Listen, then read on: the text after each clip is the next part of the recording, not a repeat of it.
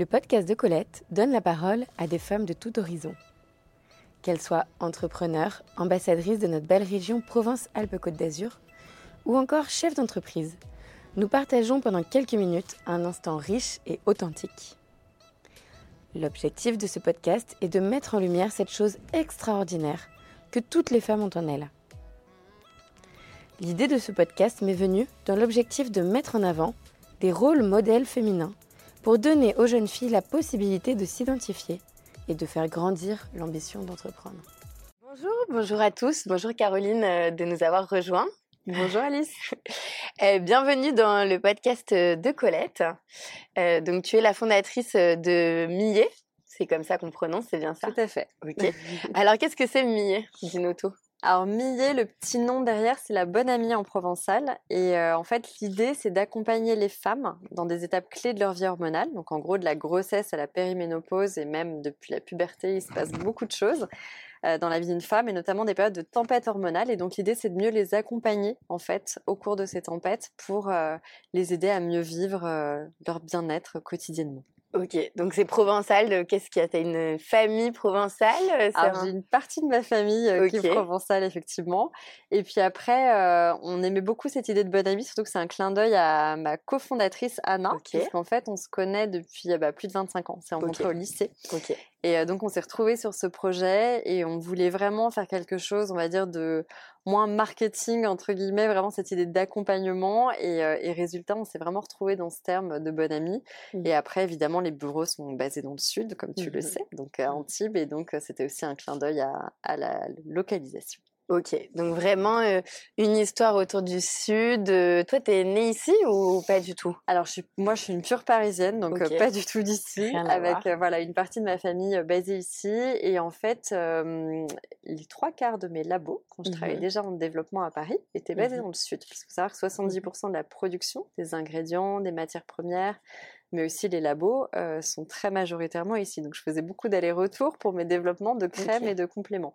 Et, euh, et en fait, finalement, le déménagement dans le sud il y a deux ans et demi m'a permis de me dire bon bah je vais concrétiser ce projet. Et concrètement, je suis à 20 minutes de mon labo qui fait la cosmétique, euh, à pas très loin d'un autre labo qui fait des compléments alimentaires. Donc voilà, c'est il y a un ancrage territorial sur l'ingrédient naturel qui est très fort.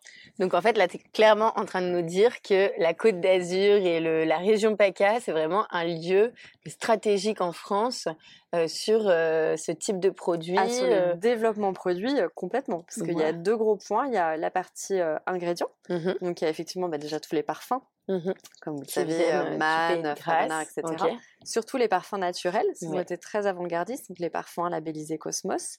Mhm. Et puis après, bah, il y a aussi toute une partie production, avec Mhm. c'est-à-dire des ingrédients un peu plus traités, donc euh, euh, tout ce qui est biotechnologie verte dont on parle beaucoup. Bah, il y a beaucoup de boîtes hein, précurseurs avant-gardistes qui sont basées dans le sud et effectivement des très bons labos aussi. Donc euh, c'est vraiment un, un endroit, un pool euh, euh, de pépinières et de choses comme ça autour du développement produit, ça c'est certain. Et c'est quoi la biotechnologie verte alors? Alors la biotech verte, merci parce que c'est un terme que là, je euh, pense que plusieurs je- personnes qui nous écoutent ne vont pas forcément Ouais, euh, connaître. C'est hyper important. Ouais. Pour dire en deux mots, en Mhm. fait, donc moi j'ai commencé à travailler dans le bio en plus depuis 2005. Ok. Et effectivement, il y a eu énormément de progrès entre 2005 et aujourd'hui en bio. Il y a beaucoup de choses qu'on ne pouvait pas Mhm. faire. Déjà, il y a beaucoup de secteurs qui n'étaient pas du tout matures. Et puis, on avait aussi, c'est toujours cette dichotomie entre bah, le bio, c'est génial parce que c'est plus naturel, mais en même temps, si on met tous ces ingrédients bio dans des soins ou des compléments alimentaires, en fait, on va faire encore monter les prix de l'alimentaire. On va avoir encore moins de ressources en bio.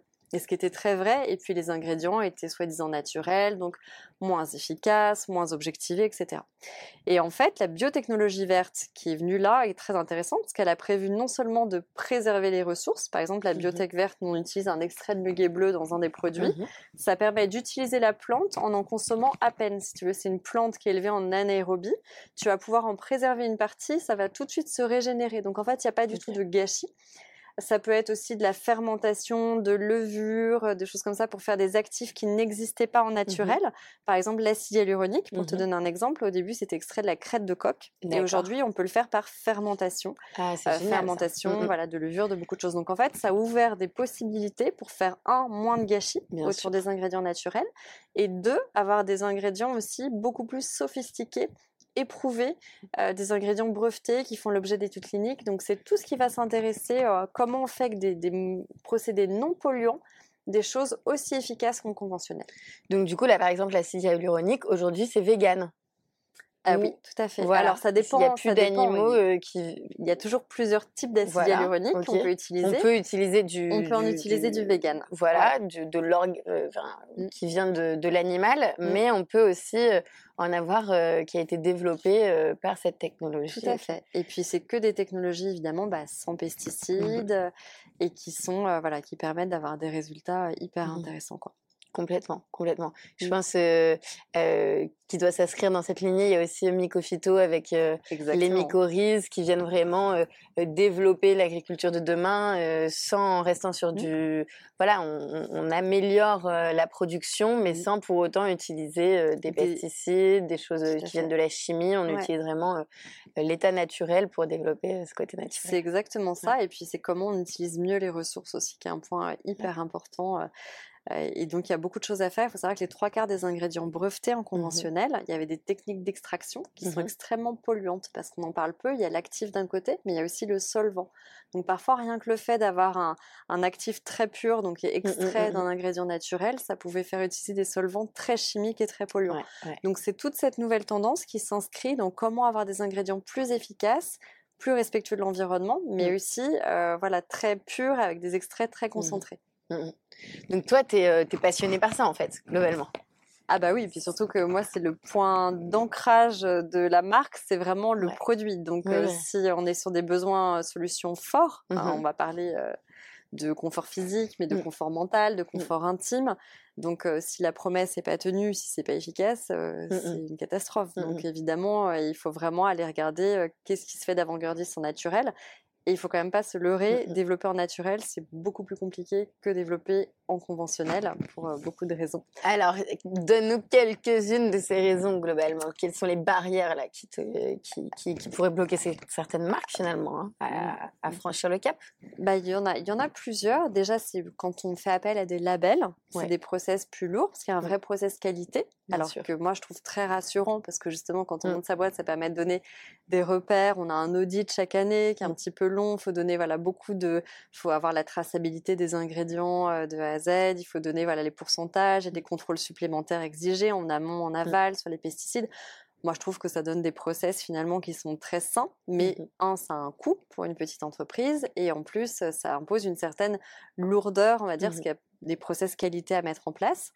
Après, bah, honnêtement, pour avoir vu l'évolution en bio, bah, il y a 15 ans, on n'avait pas du tout les mêmes possibilités de développement parce qu'il y avait un choix d'actifs qui était beaucoup moins large et le fait qu'il y ait de plus en plus de voilà d'initiatives en biotech, de boîtes qui se développent sur le naturel, on a un panel d'ingrédients mais beaucoup plus large et efficace qu'il y a 10 ans.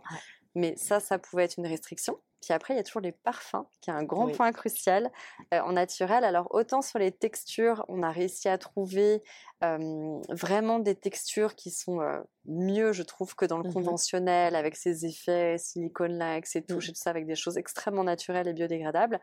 Autant sur les parfums, c'est vrai qu'il y a une habitude, c'est-à-dire qu'on n'a pas les mêmes parfums en synthétique, c'est très simple, c'est très peu cher. Par contre, c'est bourré d'allergènes, tout ce que j'aime mmh pas. Euh, en naturel, c'est un chemin beaucoup plus compliqué. Parfois, on mmh peut passer six mois à développer un parfum. On est mmh ravis des parfums qu'on a trouvés, mais c'est des choses qui sont moins accessibles et beaucoup plus longues à développer où le panel mmh est un petit peu plus restreint. Donc en fait, la, durée euh, de production euh, de ce, de ce parfum va faire que bah, le coût va être largement supérieur en fait finalement. C'est pas la durée parce que finalement, normalement, il y a un nombre d'essais, c'est que c'est vraiment plus long. Il faut être très convaincu, c'est-à-dire qu'il faut y passer plus de temps parce qu'on on parle beaucoup aujourd'hui des X% d'ingrédients mmh naturels. Tout le monde se targue d'avoir plus de 90%. bien sûr. Mais en fait, c'est très facile d'avoir plus de 90% d'ingrédients naturels. Mais moi, je trouve ça plus intéressant et c'est un peu l'approche des labels bio aussi, c'est de dire, mais ok, mais qu'est-ce qu'il y a en dehors de ces X%, mmh c'est-à-dire qu'est-ce qu'on n'a pas mis non plus. Et mmh. c'est là où le bas blesse.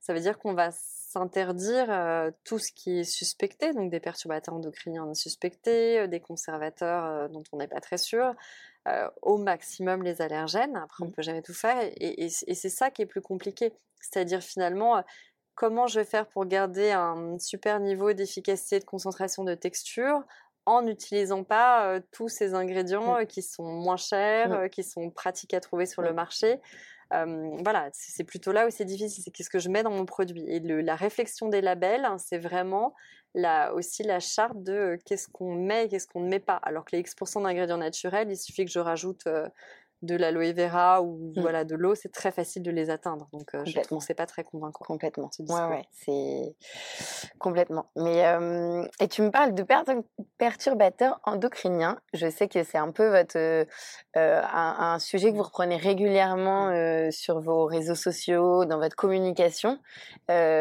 pour toutes celles qui connaissent mal ce sujet, est-ce que tu peux nous refaire un petit laïus dessus? Et pourquoi vous luttez contre ça? Voilà, pourquoi c'est un, un sujet si important finalement Je te remercie parce que c'est pile poil ma névrose. mais euh, ouais, les perturbateurs endocriniens, ben justement, c'est hyper intéressant que tu rebondisses là-dessus parce que mmh c'est le parent pauvre de la naturalité et de la cosmétique naturelle. C'est-à-dire qu'on va aller encore au-delà mmh euh, de, de, ce qui est imposé par la charte Cosmébio. Les perturbateurs endocriniens, si je dois résumer simplement, c'est l'espèce de menace invisible de tous ces agents chimiques qui ont été très largement introduits dans les années 70-80. On dit qu'on a créé plus de 15 000 nouvelles molécules chimiques euh, voilà, ces 30 dernières années, donc c'est absolument énorme, et euh, dont on n'a pas toujours mesuré les effets sur l'organisme humain. Il faut savoir que nous sommes faits de beaucoup de choses, euh, de vibration, mais aussi de chimie, et notamment les hormones. Les hormones, si tu veux, ce sont les messagers du corps. En gros, les hormones, il y a des, on parle beaucoup des hormones sexuelles oestrogène, progestérone, mais il y a aussi les neuromédiateurs, les neurotransmetteurs, les hormones thyroïdiennes, enfin il y a énormément le cortisol, l'hormone du stress, l'hormone de la glycémie. Ce sont des sortes de petits messagers qui vont aller ouvrir ou fermer des serrures dans le corps pour que tout se passe bien. Il y a une espèce de symphonie hormonale, c'est un bain dynamique d'hormones.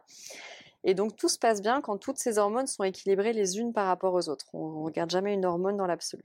Les perturbateurs endocriniens sont des molécules chimiques qui vont imiter le fonctionnement de certaines hormones. Et ce qui m'a frappé, et c'est aussi pour ça qu'on dit équilibre hormonal féminin, c'est pas sexiste, c'est que les trois quarts de ces perturbateurs endocriniens, en tout cas il dit 70% de ce qui est estimé, sont des xénostrogènes. Ça veut dire qu'ils vont imiter spécifiquement les œstrogènes, donc les hormones euh, sexuelles féminines qu'on a en majorité.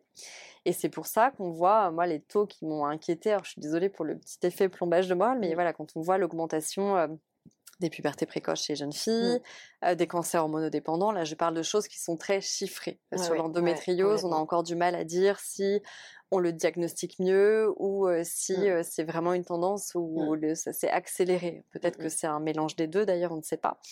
Mais en tout cas, sur les cancers hormonodépendants et les pubertés précoces, c'est très suivi, c'est chiffré par les médecins. Et il y a une augmentation, enfin voilà, les cancers du sein, on sait que c'est x3, mmh. x2 mmh. pardon, en l'espace de 30 ans, les pubertés précoces, ça a beaucoup bougé. Et donc on pense qu'il y a beaucoup de facteurs qu'on appelle épigénétiques, c'est-à-dire liés à l'environnement, dont ces perturbateurs endocriniens. Et le problème des perturbateurs endocriniens, contrairement par exemple à des poisons classiques, c'est qu'il n'y a pas d'effet de seuil. Ça veut dire qu'on sait qu'on y est exposé du ticket mmh. de caisse avec les encres, au sac plastique, au microplastique qu'on peut respirer mais on ne sait pas à partir de quel effet ça, un, déclenche quelque chose. Voilà. Et parfois, il y a des gens sous-exposés ou mm. surexposés mm. euh, qui ont plus d'effets que des gens qui sont exposés de manière médiane. Et donc, on s'est un petit peu dit bon bah s'il n'y a pas d'effet de seuil, tout le monde va en mettre un peu dans ses cosmétiques, c'est pas grave parce que nous on dit qu'on est un seuil tellement faible qu'il va rien se passer. Le problème c'est les effets cocktails, c'est-à-dire qu'on va pas mettre que ce contour des yeux ou que ce soin et, donc finalement, on va réussir à, on peut avoir des accumulations en fait euh, de xénostrogène. Il faut savoir que la peau est un organe immense qui absorbe euh, beaucoup, et donc notamment au niveau cosmétique, c'est ça qui m'a posé problème, c'est de voir toujours des perturbateurs endocriniens suspectés, parce qu'on est encore en état d'apprentissage mmh sur ces molécules, euh, qui sont introduits dans les cosmétiques. Il y a même les phytohormones dont on parle peu, qui sont pour le coup, ça c'est la partie alimentaire. Mmh. On en parle en aliments. c'est assez catastrophique quand on commence à mettre le doigt dans l'engrenage quand on est un peu passionné euh, à ces sujets, c'est vrai que. Après, il faut vivre normalement. Il hein. ne faut pas s'enfermer dans une grotte. On est exposé, on a un environnement qui change. Euh, je pense qu'il y a beaucoup de résilience de l'organisme aussi par rapport à ça. Mais je trouve ça important que quand on s'attaque à ces sujets, bah, mmh. l'équilibre hormonal, nous, on ne peut pas mmh, mmh. ajouter du déséquilibre. Donc, c'est pour ça qu'on a fait extrêmement attention et on, part vraiment d'un principe de précaution en disant, bah, au moins, mmh. dans nos soins et les compléments alimentaires, parce qu'il y a aussi le niveau alimentaire, on parlait les phytohormones, c'est par exemple le soja. J'ai beaucoup de filles avec toute les, on va dire la défiance qu'il y a par rapport aux, produits laitiers notamment, qui vont se reporter sur des laits végétaux, notamment à base de soja, qui parfois sont hyper concentrés, et on n'est pas sûr de bien le métaboliser. Parfois, quand on a de l'endométriose ou quelque chose, ça peut aussi booster le niveau d'oestrogène. Donc attention, alors pas sur tout, mais particulièrement certaines préparations au soja peuvent être problématiques avec leur concentration. Et donc, je trouve que c'est hyper important de se dire, bah, par principe de précaution, nous, vu qu'on sait que de l'endométriose à même des cancers, il y a une errance diagnostique qui peut durer plusieurs années, à minima, faire des produits où on exclut des perturbateurs endocriniens potentiels pour être sûr qu'à minima, on ne fasse pas de mal. Mais après, il ne faut pas diaboliser tout ça, il faut juste en être conscient et euh, il y a deux, trois petites choses dans le mode de vie qu'on peut adapter très facilement pour limiter l'exposition. Finalement, ce qui est assez dingue dans tout ce que tu es en train de me dire, c'est que euh, euh, tu peux avoir, prenons l'exemple voilà, de l'endométriose, bon, bah, tu vas voir ton médecin, etc. Et en fait, la manière dont tu nous parles de tout ça, c'est tellement holistique, ça reprend tellement de choses. tout est, tout se rattache les uns aux autres. Le parfum, on revient au territoire local, et puis après, tu nous parles de l'alimentation. Évidemment, ça va ensemble. Ce qu'on va, la crème qu'on va se mettre le visage, enfin le matin sur le visage, etc. Et tout ça, c'est lié. Et au final, toi, tu as juste un petit problème et ton petit problème, en fait, il s'inscrit dans une démarche qui est complètement euh, globale, quoi. Mm. Et je, j'entends par ton discours que tu as dû faire énormément de recherches et vous avez dû faire avec ton équipe énormément de recherches. Quelle est ta formation à la base euh, Il y a quand même de, du, scientifique dans tout ça Eh bien, parce que je vois que tu te bases quand même sur le... Non, même pas. moi, je suis pas scientifique à la base. Euh, je suis vraiment voilà, école de commerce classique. Par contre, j'ai fait effectivement euh, un peu plus de 15 ans euh, avec, euh, donc, dans le développement de compléments alimentaires et cosmétiques. Donc, j'étais, j'ai fait beaucoup de développement et donc je travaillais en direct avec des mmh. ingénieurs agro et beaucoup de monde.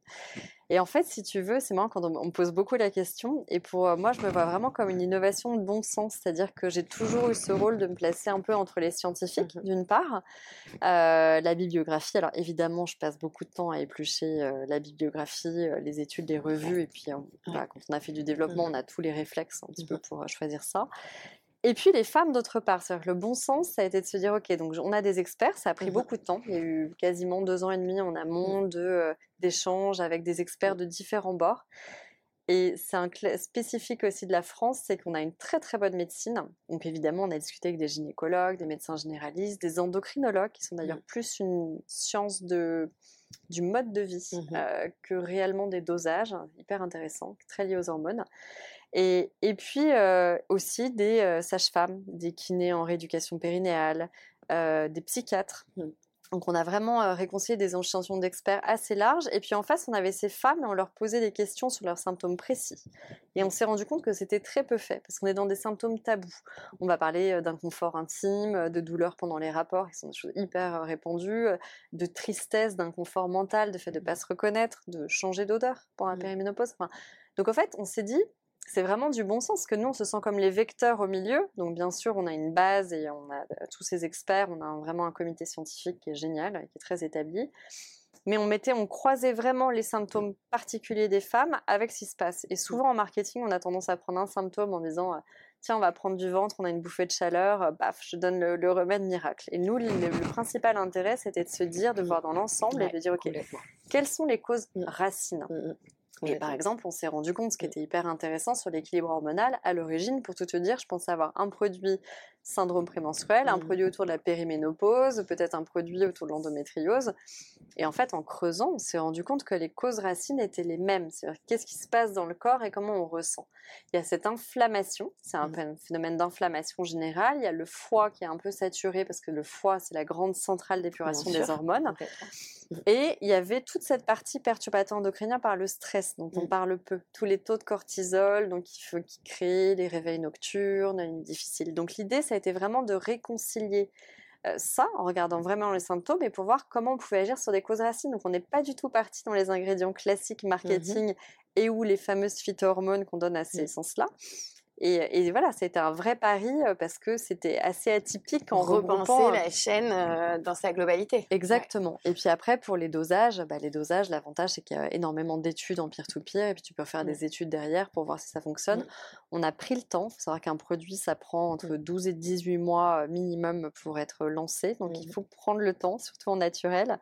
Euh, mais, euh, mais voilà, c'est, je pense qu'on a une approche euh, radicalement différente, en tout cas en accompagnement de ce qui avait été fait aujourd'hui. Entièrement repenser le schéma. Et ce que j'aime beaucoup dans ton approche, c'est que tu as le côté commerce il faut pas l'oublier parce qu'une fois que tu as ce côté, OK, comment on développe un produit par ton, ton parcours, ton expérience, les problématiques des femmes, après, si tu veux réussir à, faire changer, il mmh. euh, il faut pas être dans le trop euh, extrême, euh, OK, on arrête tout, on va se mettre au vert, etc. Mmh. on décompresse et on est vraiment dans les extrêmes.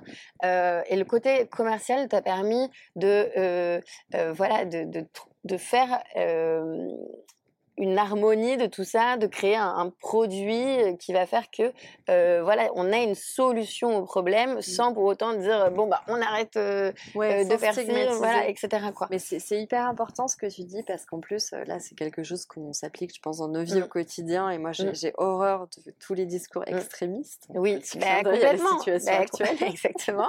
non, je plaisante, mais mais si tu veux, il y a on peut pas être ayatollah de tout. La règle du 80-20 est très applicable. Le corps est assez magique et mmh fantastique. Il y a une résilience folle, une mémoire du corps qui est mmh folle. Nous, l'idée, elle est très humble elle est de donner en fait un coup de pouce à l'organisme pour qu'il revienne naturellement à son état d'équilibre et qu'il ancre une sensation de bien-être juste pour se dire que c'est pas normal de pas se sentir bien, mmh d'être aussi mal. Ça veut dire qu'on n'est pas là pour gommer les cycles. Mmh euh, on n'est pas du tout dans ces discours-là qui parfois me font un peu de peine ou qui me font peur sur les mmh réseaux notamment on tombe très vite soit dans l'ésotérique, soit dans des discours de pilules miracles. dire.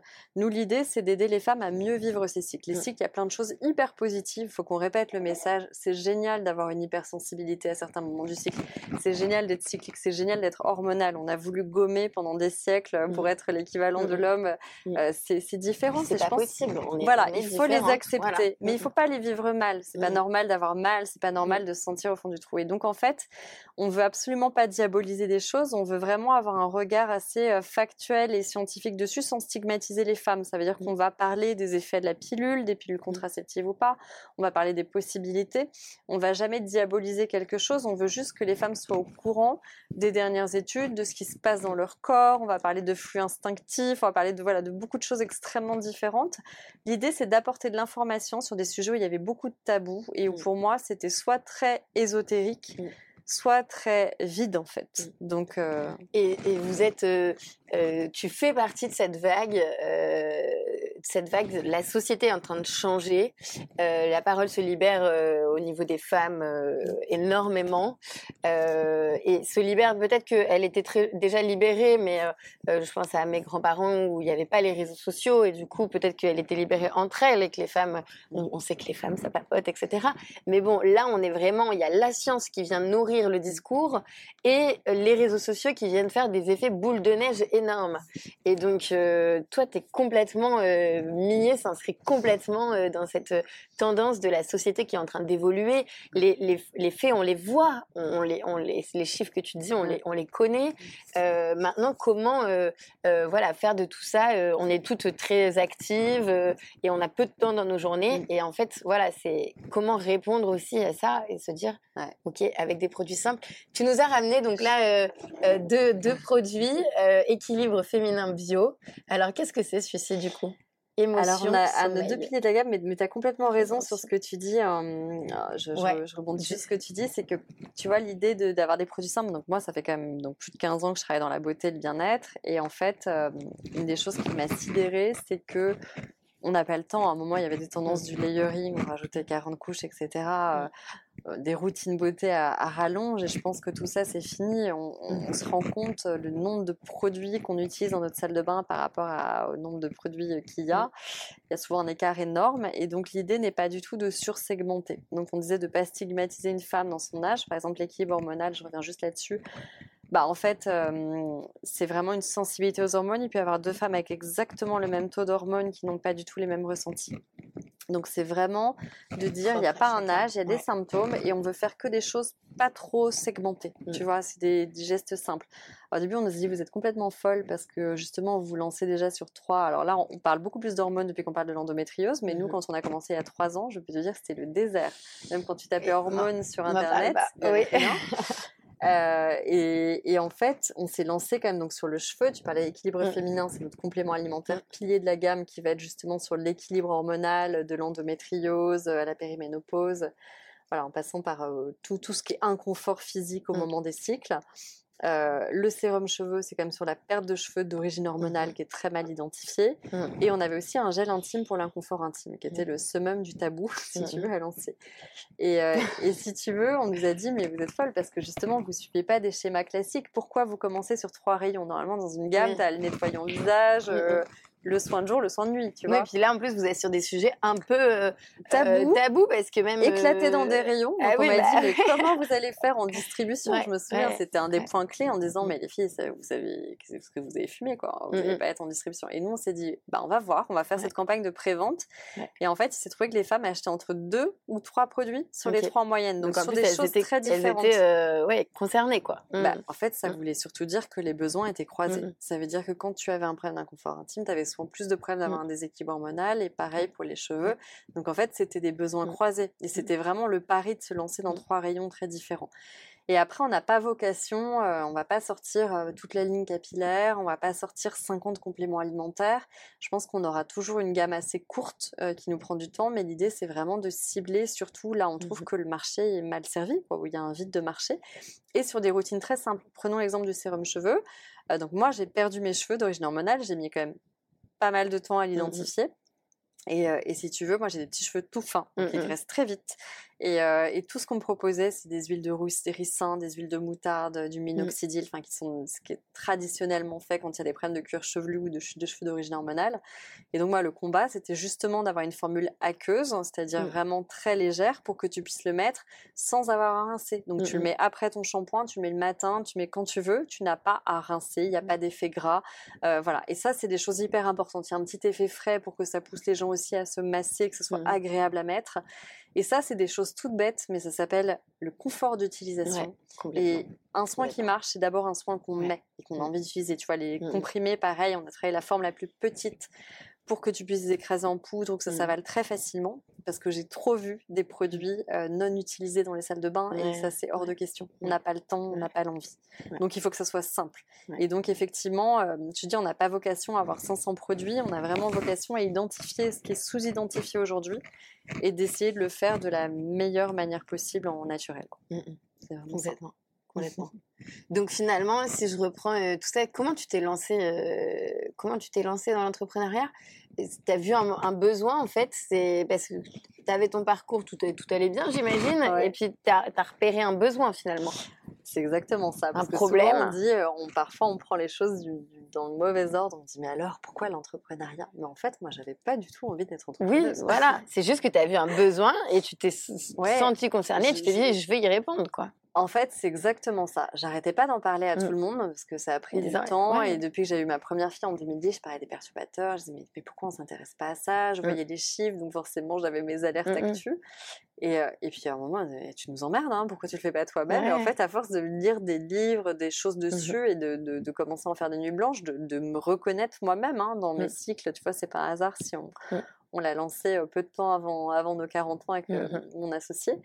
Et, c'est vraiment né d'une colère parce qu'effectivement, on était toutes les deux confortables dans des postes, mmh. euh, voilà, très confortables. Donc moi chez Caudalie, euh, elle chez Opinionway. Euh, au moment où on gagne bien notre vie, on est bien mmh. installé dans nos vies, et donc j'avais pas particulièrement envie de me lancer en entrepreneur.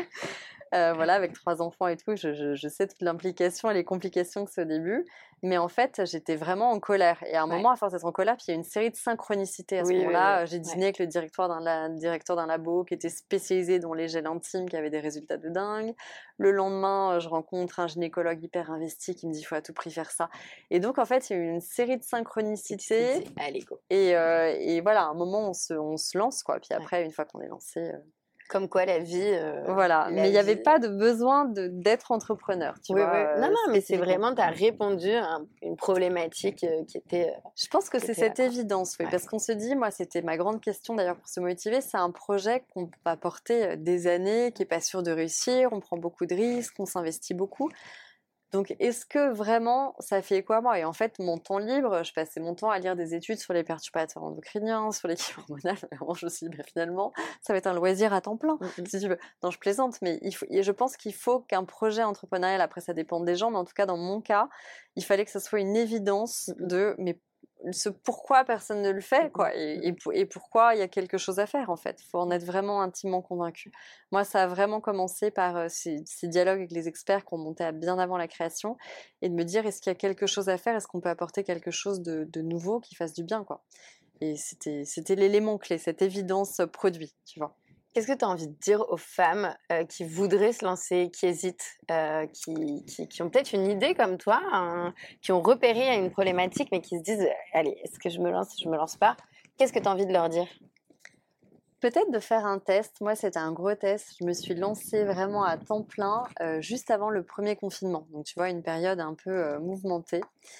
Et je me suis dit, si j'arrive à me motiver à travailler, à avancer dans ces conditions pendant quelques mois, parce qu'il y a aussi ce côté, il y, a, beaucoup de choses qui entrent en compte. Certes, il y a plus de liberté, qui est pour mmh moi un élément hyper important dans ma matrice, mais il y a aussi, euh, voilà, est-ce qu'on est capable de se discipliner euh, Est-ce qu'on est toujours à 200% Parce qu'à un moment, il va y avoir beaucoup d'obstacles sur mmh la route. Il va falloir ne pas faire de compromis sur certaines choses et sur d'autres, il faudra mmh en faire. Donc typiquement, moi, je sais que c'est sur le produit, c'était impossible de faire un compromis. Donc je pense qu'il faut bien analyser ses valeurs. Pourquoi pas se tester pendant quelques mois, avancer, voir ce que ça donne et puis après, c'est comme un projet de bébé. Ça veut dire qu'on se lance, on n'est jamais sûr du résultat, on n'est jamais sûr.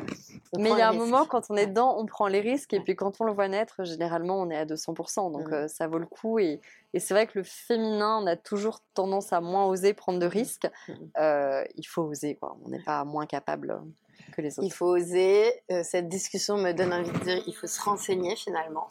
On est toutes voilà, consommateurs euh, quand on va euh, dans nos rayons, choisir nos produits, etc., faire les bons choix. Euh, et puis, comme tu dis, ce côté holistique, finalement, ok, j'ai un problème, j'ai mal quelque part, et reprendre le, le, le, le sujet dans sa, dans, sa, dans sa globalité, en fait, pour essayer d'identifier et aller, pas juste prendre un médicament qui fait enlever la douleur, mais vraiment comprendre ce qu'il en est. Et des fois, on n'est pas forcément, enfin, il faut savoir bien s'entourer, s'entourer des bonnes personnes, parce que moi qui souffre d'endométriose et pendant dix ans j'ai dit que j'en avais et personne m'a dit mais non il y a rien il y a rien il y a rien. On et pas détecté. on me l'a jamais détecté. Je disais mais quand même j'ai très très mal. Mais non c'est mmh, normal d'avoir mal. C'est que t'es une chochotte. Bon voilà au bout de dix ans euh, quand on s'en est rendu compte j'étais révoltée. Parce qu'en fait j'ai dit mais en fait ça fait dix ans que j'ai mal que je souffre le martyr personne me le dit.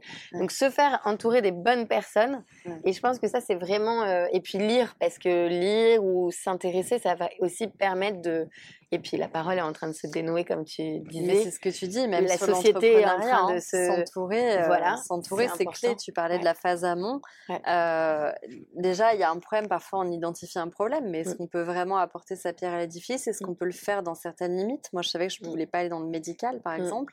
Donc, c'est extrêmement important. Et j'avais lu un livre sur l'entrepreneuriat, je trouvais génial aussi, qui disait faut poser, euh, faut oser quelque chose une fois par jour au moins qu'on n'aurait pas osé faire. Et tu vois, on a été beaucoup à l'audace. Au début, mmh bah, tu n'es rien. Ça veut dire qu'avant même d'avoir un compte, avant même d'avoir le premier produit, donc mmh. cette phase qui te demande presque le plus de mmh. travail qui est en amont, tu n'as rien et tu vas contacter des grands experts sur LinkedIn, par, par, où tu peux. tu n'as rien à leur apporter, tu as juste ton sujet que tu as travaillé, ta problématique. Et c'est hyper important d'oser le faire parce qu'en fait, on se fait beaucoup de barrières mentales. Tu parlais du c'est normal d'avoir mal. C'est un peu la même chose en entrepreneuriat. Ça veut dire qu'on on a tendance à se dire bon bah c'est normal que là on galère ou qu'on n'est pas. Mmh Mais en fait, il y a plein de possibilités mmh. qui s'offrent à nous et euh, il faut parfois avoir le cran d'être un peu mmh. plus audacieux, d'oser euh, demander plus de choses. Moi, j'avais pas l'habitude de demander des choses. Bah en fait, j'ai un peu changé de paradigme là-dessus. Euh, il y a beaucoup de gens qui sont prêts à donner des avis, des conseils tant qu'ils sentent que le projet il est vraiment voilà étudier, maîtriser en amont. Ça veut dire quand on approche un expert, mmh. on a préparé. On mmh. a préparé en disant voilà, moi j'ai identifié tel et tel ingrédient, j'ai identifié cette problématique. Est-ce que vous pouvez m'aider sur cette question précise? Il n'y a rien de pire quand on a approché et que c'est trop généraliste. Il y a plein de gens qui disent bah oui, mais finalement elle n'a pas voulu. Mais qu'est-ce que tu lui as dit? Bah, Que je voulais juste discuter de manière générale du projet. Bah non, préparer préparer vos pions, préparer comme toi tu as préparé pour l'endométriose, tu as écouté ce qui se passe dans ton corps, préparer les sujets.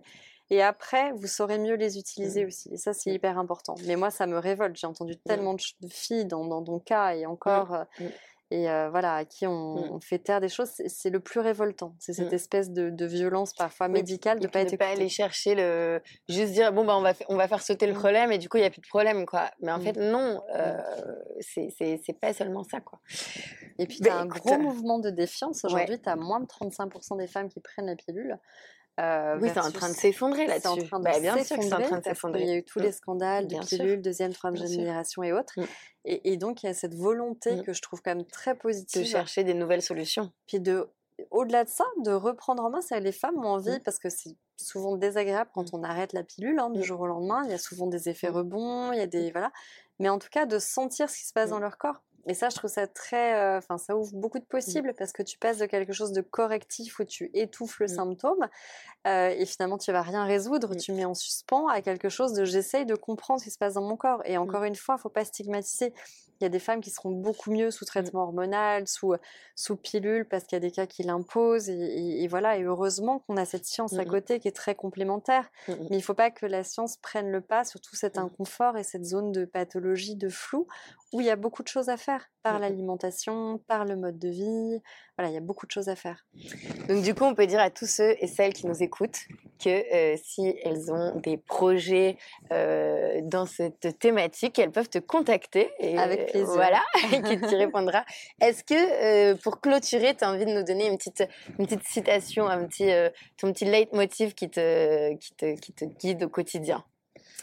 Mon petit leitmotiv qui me guide au quotidien, c'est amusant parce qu'en ce moment je suis en plein dedans c'est euh, voilà, je pense que la route est encore plus belle quand il y a beaucoup d'obstacles à franchir. Ça veut dire que si tout était trop simple, euh, voilà, ça saurait. Et parfois, euh, c'est le parcours de l'entrepreneur. Bah, il y a des hauts et des bas, il y a des gros et des gros bas. Parfois, il y a vraiment des séries. Souvent, mmh. voilà, ça vient en escadrille, on est un mmh. peu dedans. Il faut savoir prendre du recul et, et voilà, se dire que le projet va un petit peu au-delà de tout. Il y aura des obstacles. Mmh. Ce sera pas un long chemin rapide, mais je pense que quand on, voilà, on se retournera dans quelques années, rien que d'avoir démocratisé ça, mmh. c'est hyper important de tenir. Donc, il ne faut pas avoir peur des obstacles.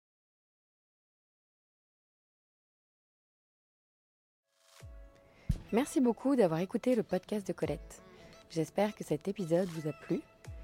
Je vous donne rendez-vous dans 15 jours pour le prochain épisode. À bientôt!